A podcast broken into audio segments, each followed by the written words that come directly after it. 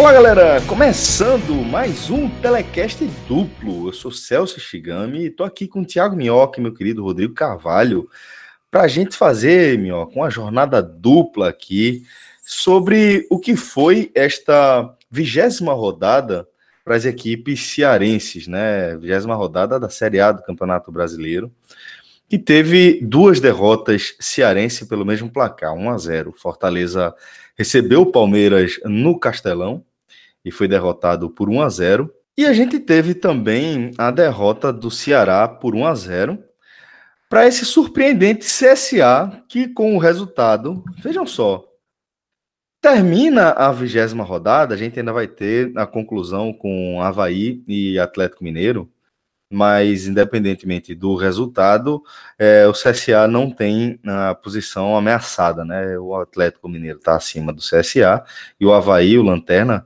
tem 13 pontos somente, 6 a menos que o CSA, sem contar, obviamente, é, esse confronto da segunda-feira que fecha a vigésima rodada. É, então a gente vai analisar o que significam esses resultados aí para as campanhas dos representantes cearenses nessa Série A, a começar, Minhoca, pela derrota do Fortaleza por 1 a 0 para o Palmeiras. Então, para a gente começar a analisar o que aconteceu aí é, no Castelão, você inclusive acompanhou esse jogo em loco, né, irmão? Pois é, Celso. Eu estava lá no Castelão, né, nessa tarde, um jogo que era considerado complicado, porque você enfrentava o Palmeiras, que brigava ali pela liderança, né? Já teve, o Palmeiras já sabia que o Flamengo já tinha vencido na rodada, né? Venceu, o Flamengo venceu o Cruzeiro no sábado. E nessa tarde, então, o Palmeiras com certeza ia em busca dessa vitória. Mas eu lembro que na transmissão lá da rádio, eu mencionei que o time do Palmeiras não era uma equipe assim para se meter tanto medo, porque Mano Menezes, cara.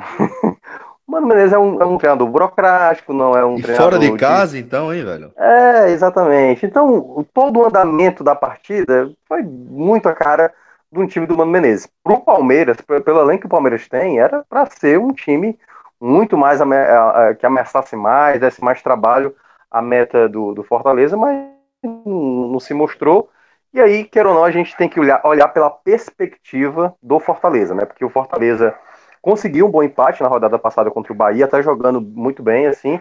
Mas o que tá pegando o Fortaleza nessa Série A são os jogos dentro de casa, né? A equipe vem aí numa sequência de derrotas, tinha perdido para o Inter, ganhou do Goiás, é, depois perdeu para o Fluminense e agora perde para o Palmeiras, né? E essa, e por que, que eu destaquei Três rodadas já sem vencer, sendo duas derrotas, né? Isso, exatamente.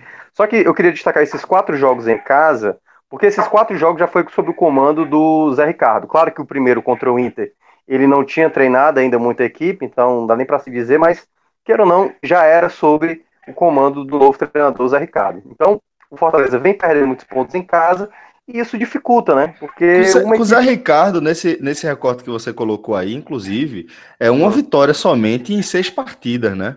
É, exato. É, ao que pese, alguns jogos jogou bem, contra o Fluminense jogou bem, mas aí é onde o primeiro ponto que eu quero destacar aqui, daqui a pouco a gente fala do Ceará também, é algo similar.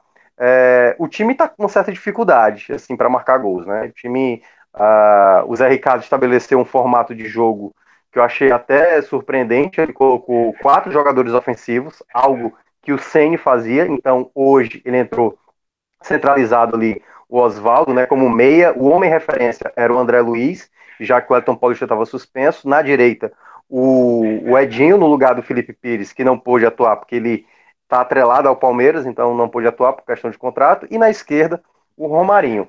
E aí eu acho que foi o. Tipo, eu até entendi e também acho que seria uma escolha logo de início entrar com o André Luiz como centroavante. Mas ele não demonstrou nenhum cacuete para ser esse jogador. Para ter noção, acho que com 15, 20 minutos, duas bolas veio assim no pé dele, assim, aquela, aquele passe, e ele naquela sabe, o pisar na bola para dominar, a bola passar debaixo do pé. Quando acontece uma vez, isso a gente acontece, até perdoa. Isso acontece quando o cara tá desatento, velho. É. Tirou o olho da bola um instante antes de dominar, já pensando no lance seguinte, pela é. ansiedade, e o cara acaba é, tomando essa, essa furada, né? E, e você vê, Celso, que tipo, quando acontece uma vez, é claro, né? Tem aquela coisa, sempre o, tem as piadas e tal, o pessoal. Ah, quando é, acontece uma vez, a turma, a turma só dá aquela, aquele muxoxo, mas ninguém é. nem pega no pé porque sabe que é de jogo, né? É, mas com 20 minutos, duas vezes, aí realmente você percebe é. que o cara não sabe, não é da função, não é da função. Ele não tem essa característica de jogar de costas para o gol, né? Que é mais complicado, ele é um centroavante. Ele é um cara que cai mais pelo lado direito, tanto que muitas das vezes em jogadas de contra-ataque que o Fortaleza tentava, ele caía geralmente pelo lado direito, não ficava ali como homem referência. Então, foi uma dificuldade jogar sem o Wellington Paulista para esse, esse jogo diante do Palmeiras. E aí, tipo, para explicar só um contexto geral mesmo no primeiro tempo. O Palmeiras inicialmente até tentou ali pressionar, teve muito controle do jogo, chegou a bater, acho que quase 67, 69% de posse de bola inicialmente, assim, nos primeiros minutos, e depois o Fortaleza começou, obviamente, a, a se encontrar, ficar mais calmo, time, de vez em quando, chegava na intermediária, já estava cruzando bola na área, ou arriscava de fora da área sem muito efeito. Tanto que, se for olhar nas estatísticas gerais, finalizações, só foi uma certa no gol, nos 90 minutos, uma do Romarinho no primeiro tempo, que foi aquele chute fraco, né? Não dá nem para considerar como uma grande chance, de fato, assim, para dar trabalho ao goleiro Everton, goleiro do Palmeiras.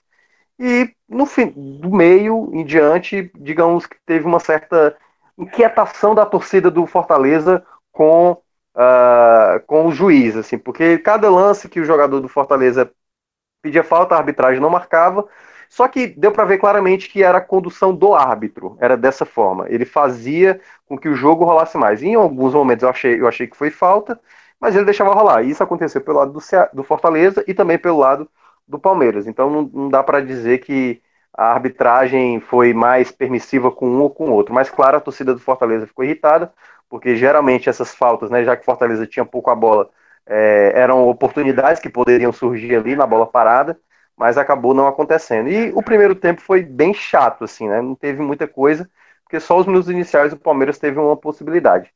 Quando. Aí eu queria até destacar um detalhe que aconteceu no intervalo. Durante a semana, não sei se você viu, Celso, teve um problema porque o Palmeiras, né, solicitou uhum. que o, o Fortaleza reduzisse lá e aí isso gerou, deixou, digamos, a, o jogo mais acalorado, assim, entre as A carga, né? Tá falando, né? Isso, a questão da carga. Porque era, ia, pre, previamente era destinado 8 mil lugares para a torcida palmeirense, mas devido a essa questão, o Fortaleza, quando soube disso, né? O STJD pediu para baixar o valor, Fortaleza fechou exatamente a, a, a, as vendas para a torcida visitante, também como uma retaliação à, àquela situação, e acabou depois é, é, ficando por isso mesmo. Fortaleza com a carga menor, acho que deu por volta de uns 3 mil torcedores do Palmeiras, e a torcida do Fortaleza com o resto lá do, do Castelão. Só que uma parte dessa torcida ficou até perto, assim, sabe, do, do, do da torcida palmeirense. E eu, obviamente, né, devido à semana, eu falei, cara, é capaz de acontecer algum problema, né? E aí eu fiquei reparando nesse momento. Quando chega no intervalo, eu não vi o que aconteceu, eu sei que um, eu escutei uma bomba, né? Aquela, é, me falaram depois que parece que era uma bala de borracha. E aí muitos torcedores do, do, do Fortaleza se espalhando e ali torcida do, do Palmeiras agitando ali na, na parte superior, porque eles estavam na parte superior e a do Fortaleza na parte inferior. E aí que aconteceu um tumulto ali, aí depois descobriram que parece, me parece, né, ouvi relatos que alguém da torcida do Palmeiras arremessou algum tipo de objeto na torcida do Fortaleza e gerou a confusão. E aí depois a polícia teve que afastar torcedores do Fortaleza nesse intervalo. Essa foi, digamos, a coisa lamentável do jogo, né? Que as torcidas estavam calorosas também por conta da semana, né? Ficou realmente essa coisa. Teve aquela coisa que acontece geralmente mais aí em Pernambuco, que está cada vez mais forte aqui, essa questão dos torcedores mistos. Então, realmente, a torcida do Fortaleza estava bem pilhada também com, com a torcida palmeirense devido a isso. O misto que você fala aí, no caso, é, são as é, ligações né, fraternais entre as facções organizadas, é isso que você está dizendo, né? Não, eu, até mesmo o torcedor que, digamos, pode ter torcedor que torce Fortaleza e Palmeiras. Ah, sim, sim, sim, sim, sim, sim, perdão. Torcedor, eu entendi é, completamente é, errado. Não, não. Realmente, realmente inserido num contexto de violência diferente. Não, não, a questão da violência não, a questão mais é do, do momento, porque, obviamente, né, era a questão da carga. Tem gente que, que, até porque a gente já conversou sobre isso, né, em algum, em algum pódio até ali passado, que o, o, Ceará cedeu lá 15 mil lugares para o Flamengo, Flamengo né? e, é, e nesse caso agora, Então, acho que devido a essa situação, claro que o Fortaleza perdeu um bom dinheiro com isso aí, por baixo, 300 mil reais aí, com a ausência de torcedores do Palmeiras, mas ganhou uma carga maior de torcida.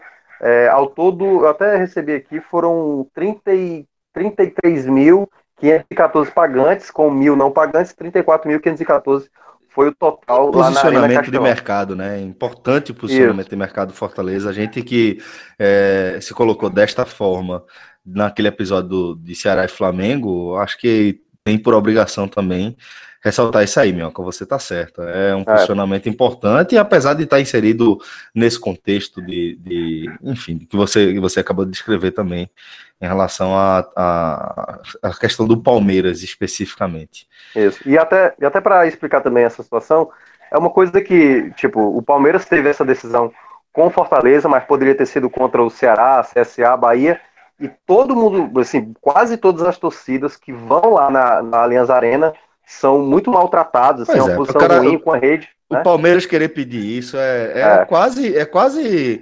É, é, é, meu irmão, é quase chacota, né, velho? É quase uma ironia, né? E uma soberba, né, ao mesmo tempo, assim, também achar que pode mandar, e aí o STJD acatar ainda isso, porque é uma prática, né, acontece em todos os estádios.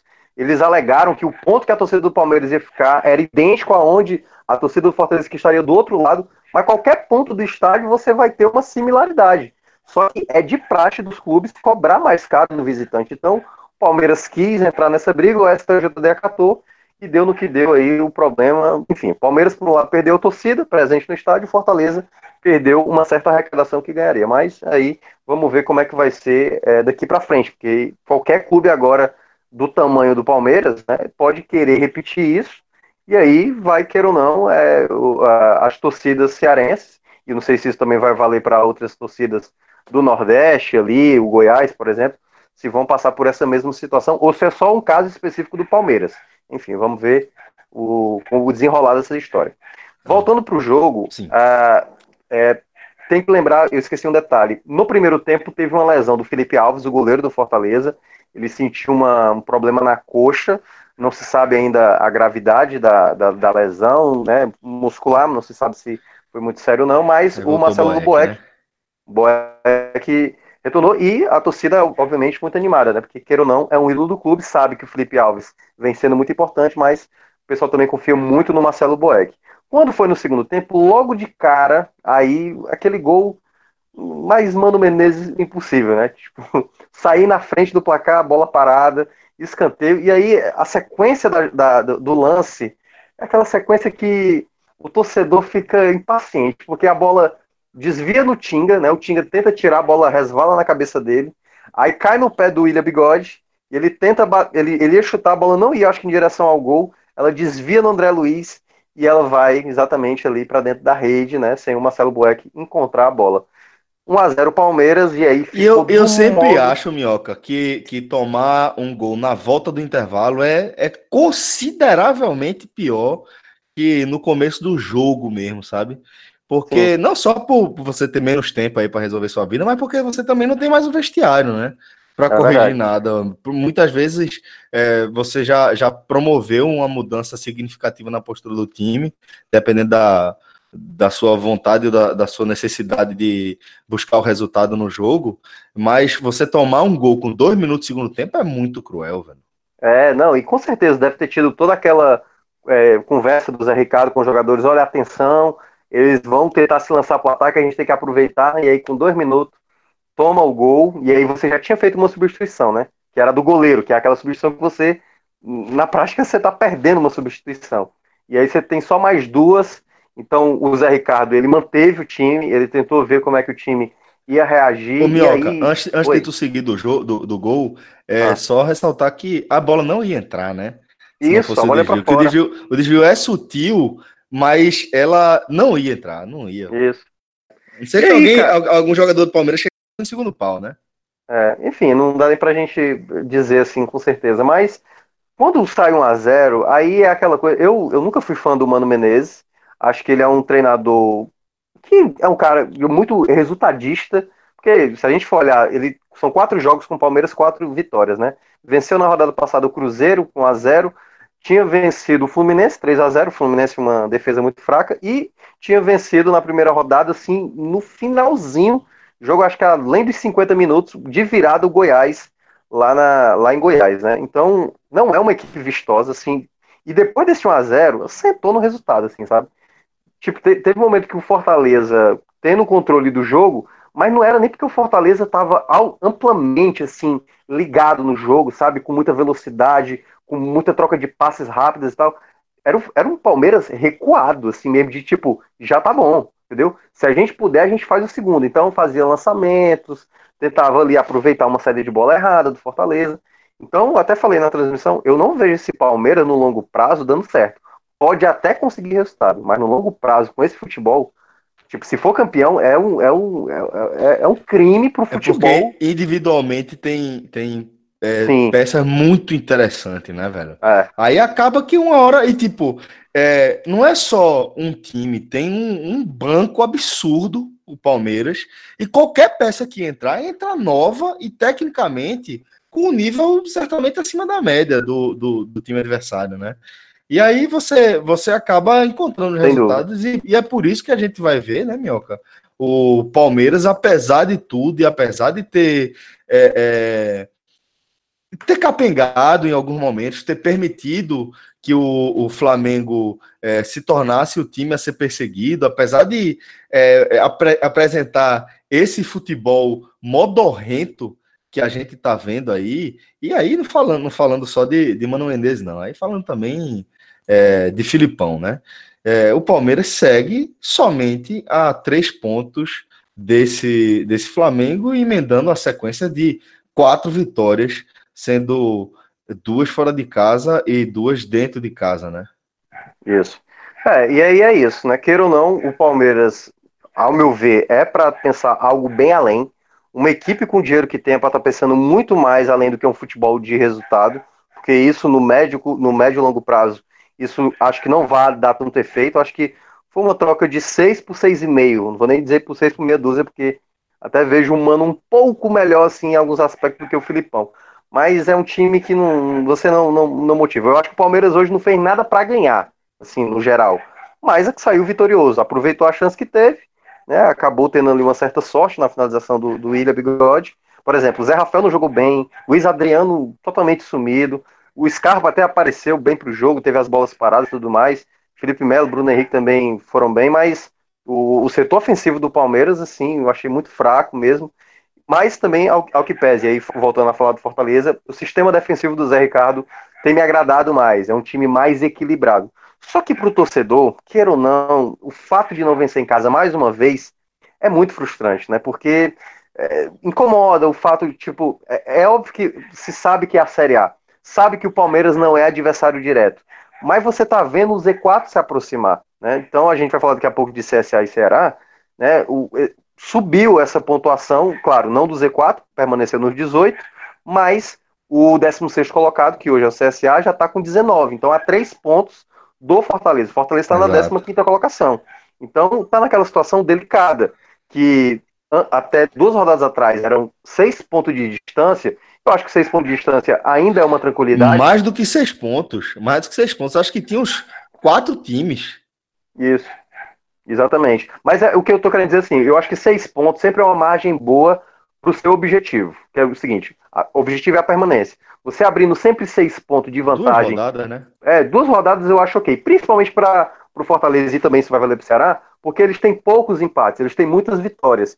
Então, isso, queira ou não, contra CSA, que tem muito empate, contra o Cruzeiro, contra a equipe do Vasco, por exemplo, que tem mais empates, é até bom, assim, é, digamos, perder duas e ganhar uma, né? Você sabe muito bem que o esporte lá com os, os empates de vez em quando pode acabar na hora, na hora do vamos ver, acabar isso pesando contra. Então, é, eu acho que a partir de agora vai ter um adversário bem complicado, o Atlético Paranaense fora de casa. Ao que pese, o Atlético Paranaense está como um time aí disputando a Série A, né? Mas, por exemplo, hoje empatou contra o Vasco fora, fora de casa, saiu na frente. Então, por mais que seja uma equipe que não tem mais ambição, entre aspas, né? Que eles podem querer algo a mais no campeonato, é uma equipe que joga, joga em casa, todo mundo sabe da dificuldade de jogar lá. Quem dera o, o, o Atlético Paranaense colocasse o time reserva que colocou na rodada anterior, que o Havaí acabou vencendo e o Fortaleza conseguir isso.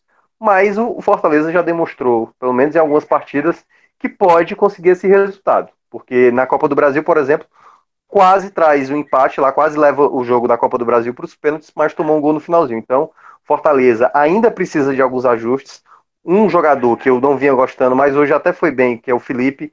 É, ao meu ver, é um jogador que tem que. Poderia já sai perder os destaques, então, tá, Minhoca? Ah, beleza, tudo bem. E aí, já para destacar, né, os pontos negativos e positivos assim do, do time.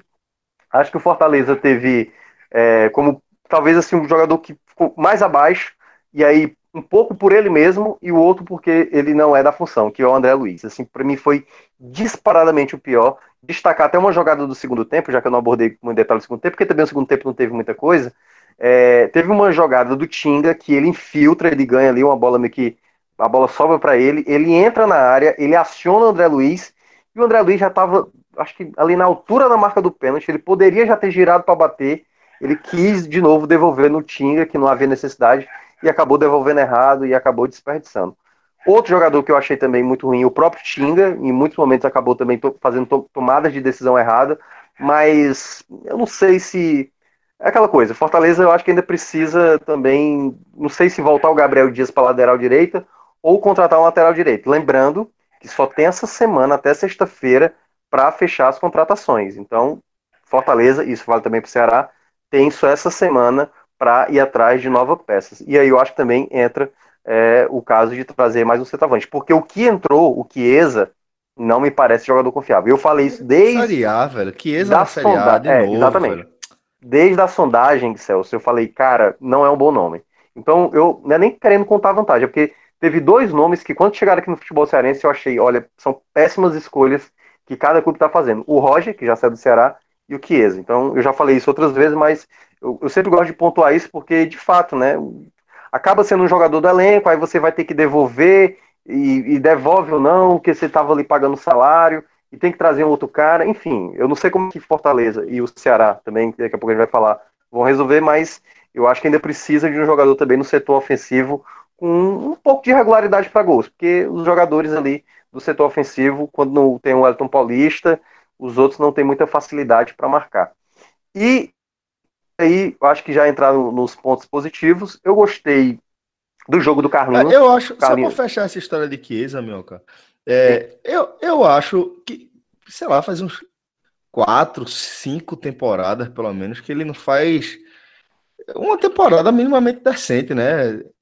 Eu, uma vez que eu vou lembrar, talvez seja o Bahia, mas de lá para cá, mesmo as passagens dele pelo Vitória, acho que fez pouco, é, pouco gol, né? Teve uma pelo Vitória, acho que foi há três anos atrás, que foi até boa, mas acho que dos últimos dois anos para cá, e aí quando o jogador é assim, de uma idade mais avançada, e quando vem de temporadas ruins, eu não dou essa, essa cartada, porque eu acho que é uma chance de uma perda de tempo para uma Série A que você trazer um jogador com esse peso, e olha que o Zé Ricardo já conhece, que o Zé Ricardo estava com ele no começo do ano lá no Botafogo, né? Tanto que também teve dificuldades lá. O Botafogo foi muito mal no, no, no, Campeonato Carioca, né? E ele sabe muito bem. Tanto que foi agora que o Chiesa voltou. O Chiesa até então não tinha atuado com o Zé Ricardo. Foi a primeira vez agora, por conta também da ausência do, do Elton Paulista. E é isso. E aí, entrando nos melhores, né? Eu gostei do Carlinhos, por exemplo. Apesar dele. Ter, é impressionante como o Carlinhos toma amarelo, cara. É, é o jogador mais indisciplinado do Fortaleza. Todo jogo Lateral, ele toma. Né? É, já foi expulso também. É um jogador que eu gosto muito do, dos recursos, né? Ele é um, para mim, é um jogador que sabe apoiar bem, é um cara rápido, é um cara que, que ajuda defensivamente na medida do possível. Não é um jogador excepcional, mas é um jogador que dá muita condição de jogo. Eu gosto muito da maneira como ele dá produtividade para o meio. É, o Jackson é um cara que encaixou muito bem na defesa. Foi uma grande contratação. Eu acho que eu não sei o que, é que o Rogério Ceni demorou ou não queria ou não, ou não via nele um jogador bom, porque é de fato um, um grande zagueiro. Foi outro bom jogador também na partida. E vou destacar também o Romarinho. O Romarinho foi um jogador também que conseguiu fazer suas jogadas. Foi o único que acertou o gol, né? Foi o único que teve a finalização, apesar de fraca, mas sempre ele tentava fazer as jogadas. O resto, Edinho me pareceu mal. O Oswaldo foi bem mediano, assim, nada muito além do esperado. E os demais realmente ficaram ali naquela coisa nem fede nem cheira. Então não teve nenhum destaque a mais ou a menos com relação aos demais. Minhoca, antes de a gente seguir aqui com o programa, é, eu também tenho uma, uma dúvida em relação ao Fortaleza e aí fazer é, mais aquela questão de situar o, o momento do, do clube e, e, e, o que é que a gente pode fazer aqui de projeção, né? Porque é, eu não quis dar sequência a, esse debate, a essa análise, no momento que você citou isso, para a gente fechar o jogo. E aí, é, eu queria só retomar aquela conversa sobre o retrospecto de, de Zé Ricardo. Né? Esse, essa sequência aí de é, seis partidas, foram elas Internacional, Santos, Goiás, Fluminense, Bahia e Palmeiras, com uma vitória, três derrotas e dois empates. E tem um, uma questão que me parece preocupante, e era isso que eu queria que você analisasse, que é o fato de ser um recorte de quatro confrontos em casa e somente dois jogos fora. Recebeu Internacional, Goiás, Fluminense e agora Palmeiras, e saiu para pegar Santos e Bahia. Curiosamente, não perdeu fora de casa, empatou os dois jogos. É, então, é, esse cenário de quatro jogos em casa e dois fora e somente uma vitória é que realmente me deixa com o sinal de alerta mais aceso. E eu queria a sua análise sobre esse recorte específico. Pois, Celso, assim, eu entendo de vez em quando, quando não vem resultados, a gente gosta de fazer recortes. Eu mesmo faço isso. De tanto é que a gente vai falar daqui a pouco sobre o Ceará, eu vou até também trazer um recorde que é negativo para o Ceará também para explicar algumas razões. Quando a gente faz um recorte, como você falou agora, claro que a gente está falando do Zé Ricardo. Esse recorte que você falou é para falar sobre o time com o Zé Ricardo, principalmente jogando dentro de casa, perdendo pontos. É, essa derrota para o Palmeiras, se você olha, se você dá esses seis jogos para analisar, onde você acha que o time vai somar ponto? Você poderia até dizer, não, talvez dá para empatar contra o Palmeiras. Mas mesmo assim, se perdesse em casa, não seria tá nada conta, absurdo. Tá na conta, é, tá na conta. É, é, o, é, o, é o Palmeiras, vai ser difícil mesmo, entendeu? Acho que na época nem se sabia quem o Mano Menezes tinha assumido ou não, mas já se sabia que o Palmeiras aqui seria complicado com, que, quem, com quem quer que seja. A derrota é, pro Fluminense aqui não dá, né, velho? É. As duas derrotas em casa, as, as, as outras, a do Goiás, 2 a 0 o time até nem jogou tão bem assim, levou uma certa pressão, a partida ainda não era boa, mas contra o Fluminense e contra a equipe do Internacional foram partidas muito parecidas. Então, quando eu falei daquelas duas derrotas, na, na derrota anterior, quando perdeu para o Fluminense, eu falei: olha, é uma derrota que, quando você junta com a do Fluminense, é muito parecida. É o time ali tentando, o goleiro adversário é, se consagrando e tomando um gol no segundo tempo. Né? A do Fluminense foi até nos minutos finais, foi até mais dolorosa. Para esse tipo de coisa, não volta mais. E aí você tem que fazer um esforço numa partida que você geralmente você teoricamente não teria a obrigação de somar ponto, né? Apesar de você jogar em casa. Mas é isso, o Fortaleza agora vai ter que tentar sacar uma pontuação, uma vitória, digamos, de uma partida inesperada. Porque o começo da tabela do Fortaleza é mais complicado. Por exemplo, as nove primeiras rodadas da competição vão se repetir agora. E naquelas nove primeiras rodadas, o Fortaleza pegou várias equipes que disputavam ali a, a Libertadores, né? Então, vai pegar o Atlético Paranaense na próxima rodada, vai ter Flamengo, vai ter Cruzeiro, que o Cruzeiro, obviamente, agora é concorrente direto. Então, vai ter Grêmio, então, vai ter adversários pesados. Essa primeira parte do Fortaleza é pesada. Só que vai ter que, em algum momento, somar ponto, porque contra o Atlético Paranaense na segunda rodada, lá no começo da competição, venceu, venceu suado por 2x1, mas venceu. Então, em algum momento, contra uma equipe mais forte, alguém vai somar ponto. Porque cada equipe consegue algum tipo de, de pontuação assim. O pessoal da parte de baixo tem mais dificuldade.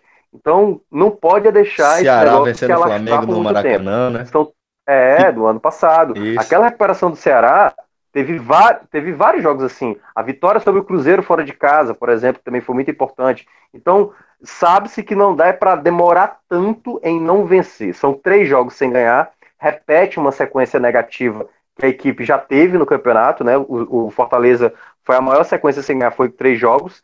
E se não vencer o Atlético Paranaense, aí já vai para quatro jogos. E aí vai ter o Botafogo aqui no outro final de semana, porque lembrando, vai jogar na quinta-feira lá na Arena da Baixada e depois no final de semana, que agora é jogo em cima de jogo. Agora que vai pesar é elenco. E aí volta o que eu estava falando antes.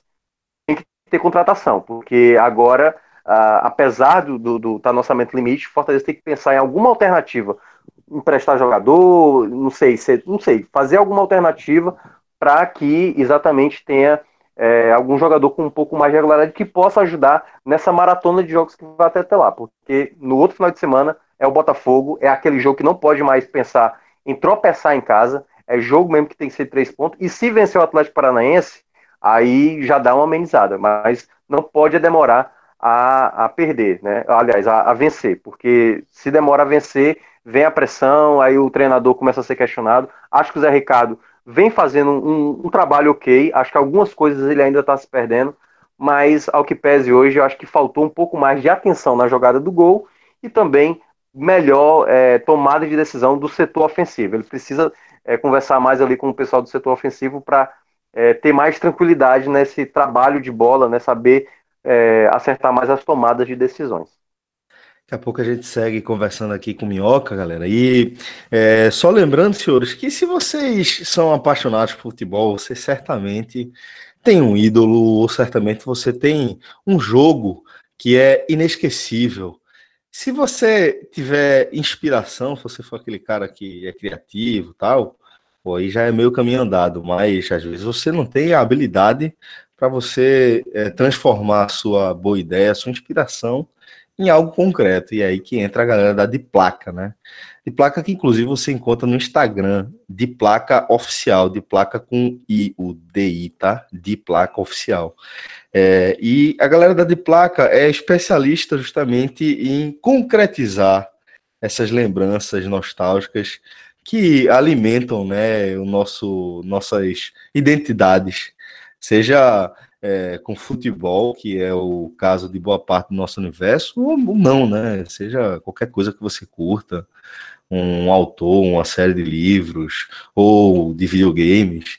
É, mas o que importa é que você tenha algo que toque seu coração e que você gostaria de ter eternizado ali, pendurado na sua parede.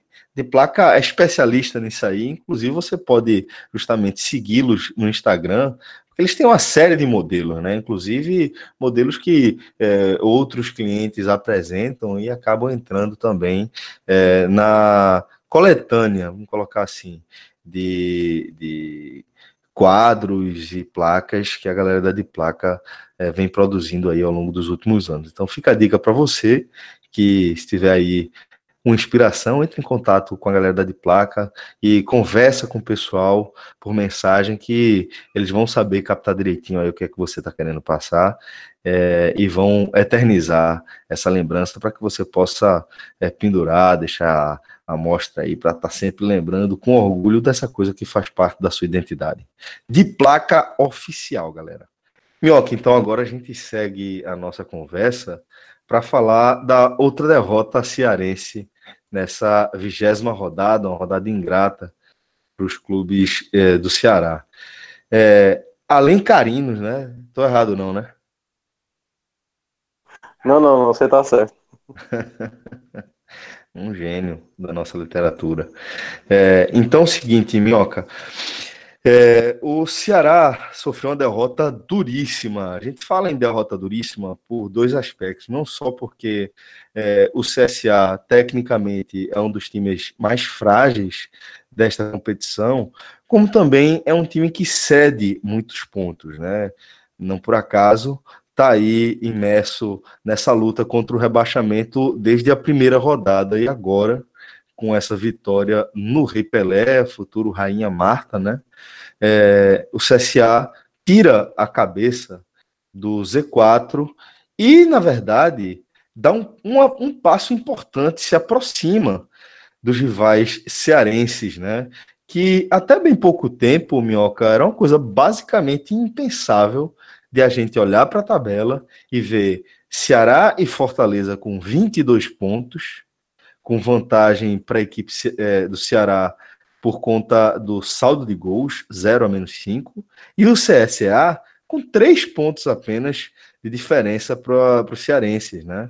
É, com 19 pontos. Bom, é, são três pontos, na verdade são quatro, porque enquanto a dupla do Ceará tem seis vitórias, o CSA tem apenas quatro, né? Mas, de qualquer forma, somente três pontos separam esses nordestinos. Minhoca, é, antes de a gente é, analisar essa situação do Ceará, eu queria só que você me, deve, me desse um breve resumo do que foi essa derrota aí. É, no caso, falar aqui de forma apropriada a vitória do Azulão. Pois é, Celso. É, obviamente não deu para acompanhar né, o jogo assim, mas vi melhores momentos, peguei alguns relatos de pessoas que eu considero bem confiáveis, assim, que fazem análise da partida, Importante. né? Pessoas que, que trabalham diretamente também comigo. Então é sempre bom você ver vários prismas e tal.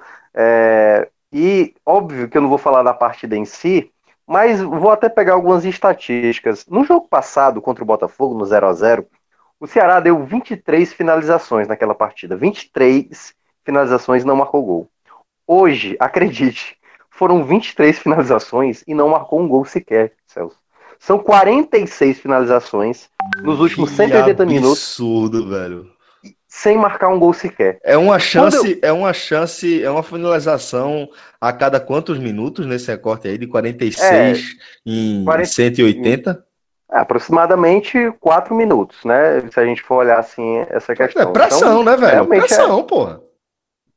Pressão. Só que aí é que tá, né? Quando você consegue construir muito, e perder muitos gols, onde está o problema, né?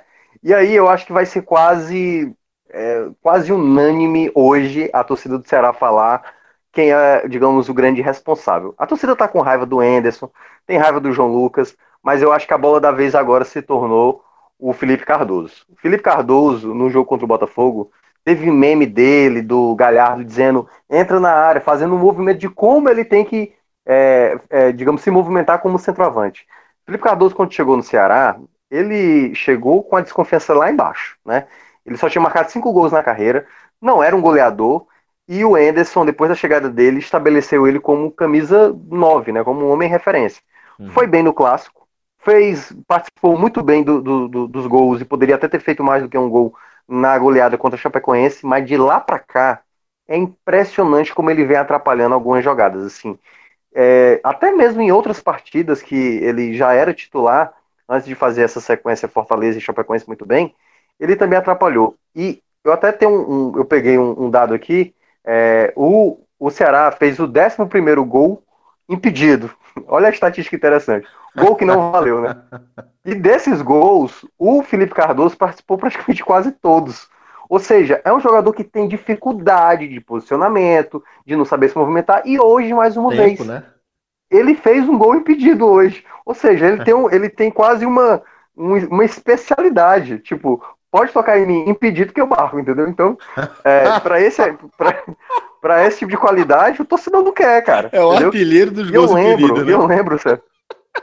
É, artilheiro dos gols impedidos, só pode, porque é, é uma situação muito, muito péssima, né, para a torcida ver um jogador assim. Eu lembro que quando é, o presidente Robson de Castro, do presidente do Ceará, teve no, no, programa que eu faço parte, que é no Futebol do Povo, ele mencionou, não, o Felipe Cardoso lá no treino, lá, ele fez três gols.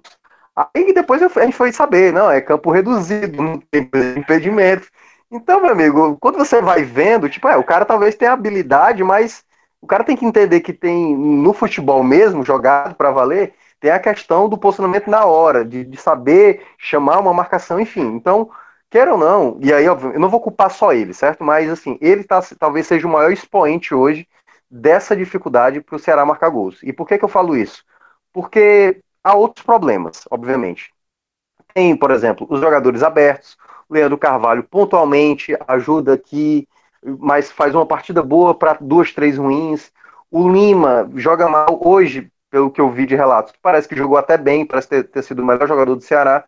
E tem o Galhardo, que é o jogador que dos, 20, dos 21 gols que o Ceará fez no campeonato, em 10 ele teve participação. Ele fez 8 gols, deu uma assistência para o gol do Ricardinho e em um dos outros, do outro gol, ele ia dar assistência para o Bergson, só que o zagueiro do, do Grêmio acabou colocando para dentro. Ou seja, sem o Galhardo, talvez o Ceará nem tivesse tão bem classificado assim, porque ele foi fundamental. E olha que é, desses 21, a gente tem que desconsiderar que, se não me engano, ele só estreou na terceira rodada. Então, nos quatro gols CSA na primeira rodada, ele não participou. Então já diminui aí, né? Então, é, é, a, a importância do Galhardo para o Ceará é muito importante. E quando ele não marca, não parece haver outro jogador também para marcar. E aí, volta a colocar a mesma situação que eu falei do Fortaleza.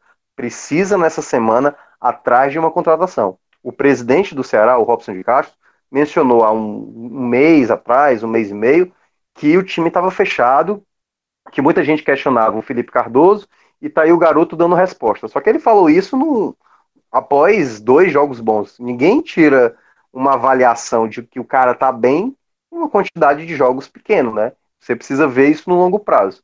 Então, eu acho que ele foi muito precipitado nessa colocação. Acho que o Ceará precisa ainda no mercado para trazer um centroavante, ou no caso, apostar no cara que tem mais é, é, familiaridade, não com, com gols, mas com a posição, que para mim é o Beckson. Só que, obviamente, o torcedor, ao ouvir eu falar isso, tá irritado porque o Beckson é um jogador também que não está dando é, resultado. Mas eu apostaria mais no Beckson, que já teve seus momentos bons, foi artilheiro no Paysandu, faz seus gols aqui e ali. Para mim é um jogador que tem, se pegar um pouco o ritmo, eu acho que ele pode ajudar mais a equipe do Ceará. Então, esse problema que o Ceará está tendo se reflete aí no tal recorte que eu estava querendo falar antes.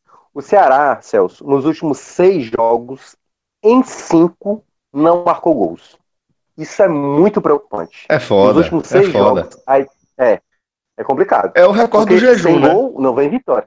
É o recorde é, do jejum. Exatamente. E, é aí, e, aí, e aí, só um parênteses aqui. Acaba sendo curioso, né? Porque o Fortaleza, a gente analisou um recorte de seis jogos, mas por motivo diferente, né? Que foi justamente é, a, a, a, era com um novo treinador, com o Zé Ricardo, né? Após a saída de, de Rogério Ceni. O, o Ceará, a gente vai analisar esse recorde de seis partidas, porque são seis partidas sem vencer, né? Apesar de, ao contrário do Fortaleza, o Ceará ter feito quatro partidas fora, né? Isso, e com adversários mais complicados, que todo mundo já sabia. Fez boa, fez boa partida contra o São Paulo, ah, fez um segundo tempo muito bom contra o Corinthians, que buscou aquele empate e tudo mais mas só o jogar bem de vez em quando não vai adiantar. Tem que trazer vitória em algum momento, mesmo até o time não produzindo tão bem. Eu não vou colocar uh, a culpa da má fase total no Enderson, mas Aliás, eu quero, aliás, eu vou até é, reformular essa parte para que a torcida também não interprete mal, que eu acho que a torcida pode estar irritada. É, esse momento do Ceará não está muito atrelado só ao técnico. Eu acho que eu entendo que o torcedor queira uma possível demissão do Enderson, porque seis jogos sem ganhar é complicado. Você empatar em casa com o Botafogo 0 a 0 você perder para o CSA, traz um, um, concorrente direto, né? Para quem viu a estreia no brasileiro, né? Aquele 4 a 0 é. porra, aquilo fazia muito mais sentido do que é, esse cenário que a gente tá vendo agora de derrota no Rei Pelé e de, de o CSA encostando, né? É. Então, quando teve aquela sequência complicada de São Paulo, Flamengo, Atlético Paranaense e Corinthians, esses quatro jogos, que foi três derrotas e um empate, aí depois vinha, teoricamente, aquele, as chamadas obrigações. O Botafogo em casa e o CSA, que no caso foi hoje fora de casa. Então, o time também não marcou gols. E aí é onde entra a confiança caiu com o time, né? Então, eu acho que aí é onde o momento onde tem que ter uma crítica pesada em cima de mudanças que o Enderson tem que fazer. O Enderson não pode mais se escorar na ideia de produzimos muito e erramos. Se o time está errando e o time, a teoria, ele não modificou tantas peças da titular, então, ao meu ver, ele agora é exigido a trocar peças. Porque se uh, o time titular não consegue é, fazer gols e também os seus reservas que entram né, acabam também não marcando, ele precisa formatar uma outra, uma outra forma, ou, no caso, aprimorar, tirar ali horas durante. Porque não vai poder treinar, né? Mas fazer algumas substituições para ver se dá uma, uma acordada para os jogadores serem mais atentos nesse quesito de finalizações. Por exemplo, o Bergson pode ser o titular no próximo jogo, já que o Felipe Cardoso. É, olha, é porque o próximo jogo do Ceará é contra o Cruzeiro, né? É duelo diretíssimo. Então, nesse jogo, que aí repara, Celso, é um duelo onde a gente tem do lado o Rogério Ceni, numa sequência ruim, né? Claro que fez dois bons jogos aí contra Palmeiras e Flamengo. Rapaz, ganhou no, que cenário, que cenário, vai, segue. E do outro lado o Enderson, com seis jogos sem ganhar. Então, uma derrota nesse duelo, o treinador tá muito ameaçado de perder o cargo. Muito. A depender do, do que cada diretoria tem de é paciência. Jogo da degola, né? É, só que a pressão tá maior em cima do Ceará, porque o Ceará está à frente do Cruzeiro. Uma não vitória dentro de casa contra um corrente direto, e principalmente se for uma derrota, vai pesar mais pro Enderson do que pro Rogério Senna. Porque pro Enderson é exatamente o time sem marcar gols, é o fato dele estar tá insistindo em jogadores que a torcida já não aguenta mais, como é o caso do, do Felipe Cardoso. O João Lucas, que eu até acho que é a torcida já não gosta, então, queira ou não, ele jogando bem ou jogando mal, a torcida já não gosta do João Lucas. Acho que em alguma parte a torcida tem até um certo exagero com ele, mas eu entendo também. Uh, eu acho que o Enderson tem que começar a fazer, não é uma mudança radical, mas tem que fazer algumas mudanças para esse jogo, porque certamente, se o Felipe Cardoso entrar titular, a torcida não vai gostar. Na primeira bola que ele errar, a torcida vai vaiar e vai começar a chamar. Vai ser um, aquela efeito cascata, né? Vai chamar o Edson de burro, e se colocar o jogador que a torcida pede e acaba não entrando também. Enfim, é um jogo muito delicado para o Enderson. Esse jogo da quarta-feira, o jogo que vai ser às 7h15. Eu estarei nesse jogo, aliás, lá no Castelão. Então, vai ser um clima bastante complicado e o Enderson precisa remontar esse setor ofensivo, trabalhar alguma coisa na confiança, na frieza dos jogadores para melhorar esse aspecto. Porque de seis jogos, você não conseguir balançar as redes, em cinco deles, é muito preocupante. Lembrando que contra o Corinthians, muito se a, gente, se a gente tira o gol do Leandro Carvalho, que foi aquele gol meio espírita, né? Mérito para ele, obviamente, pelo gol ali, o gol olímpico, mas a única jogada trabalhada que resultou em gol foi a do Ricardinho para o gol do Galhardo contra o Corinthians, né? O, o gol do o primeiro gol do 2 a 2 e de lá para cá, a equipe, de fato, está tendo muita dificuldade de, de, das possibilidades que cria, resultar esse gol. Então, é um momento muito delicado. Claro, Ceará e Fortaleza estão em situações delicadas, mas o Ceará, por ser seis jogos sem ganhar, e desses seis jogos, em cinco não marcar, realmente é o momento para o Enderson tentar uma mudança, porque senão a mudança será exatamente dele próprio, que pode acabar acontecendo caso ele não consiga um bom resultado diante do Cruzeiro na próxima rodada.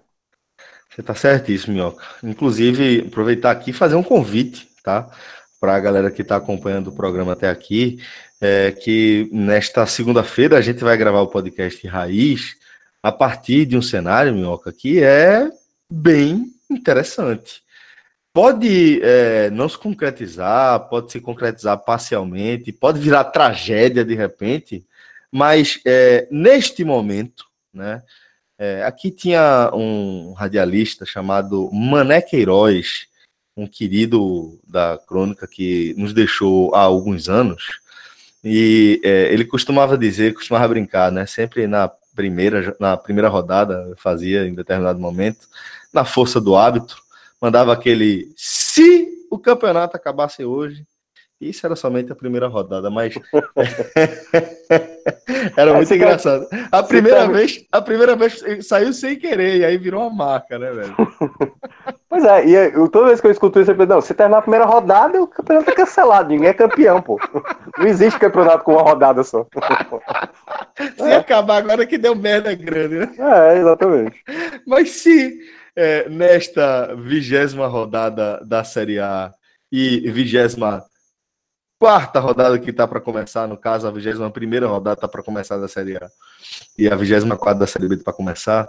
Neste momento, a gente teria seis equipes do Nordeste na primeira divisão.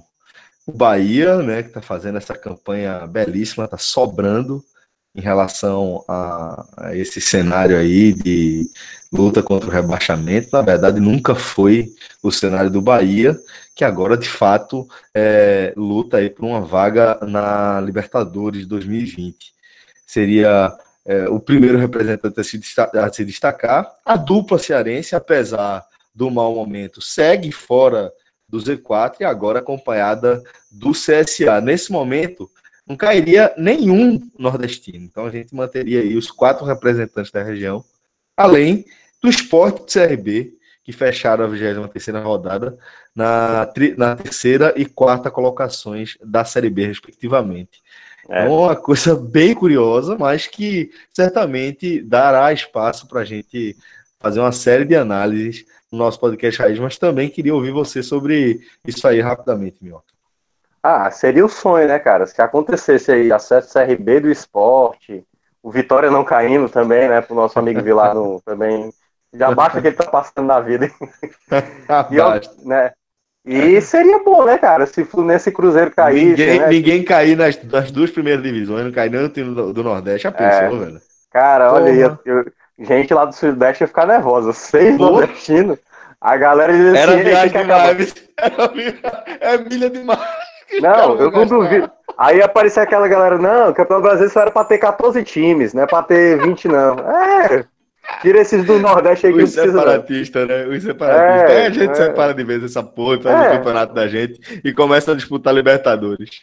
É, aí, aí o, sonho, o sonho de ganhar a Libertadores ia ser mais fácil.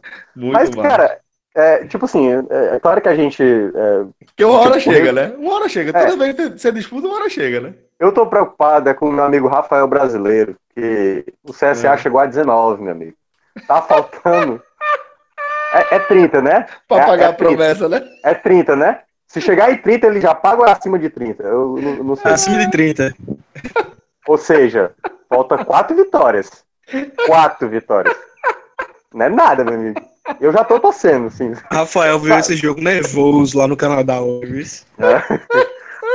Assim, obviamente eu, eu, quero que o CSA não atrapalhe os meus aqui, nem Ceará e nem Fortaleza.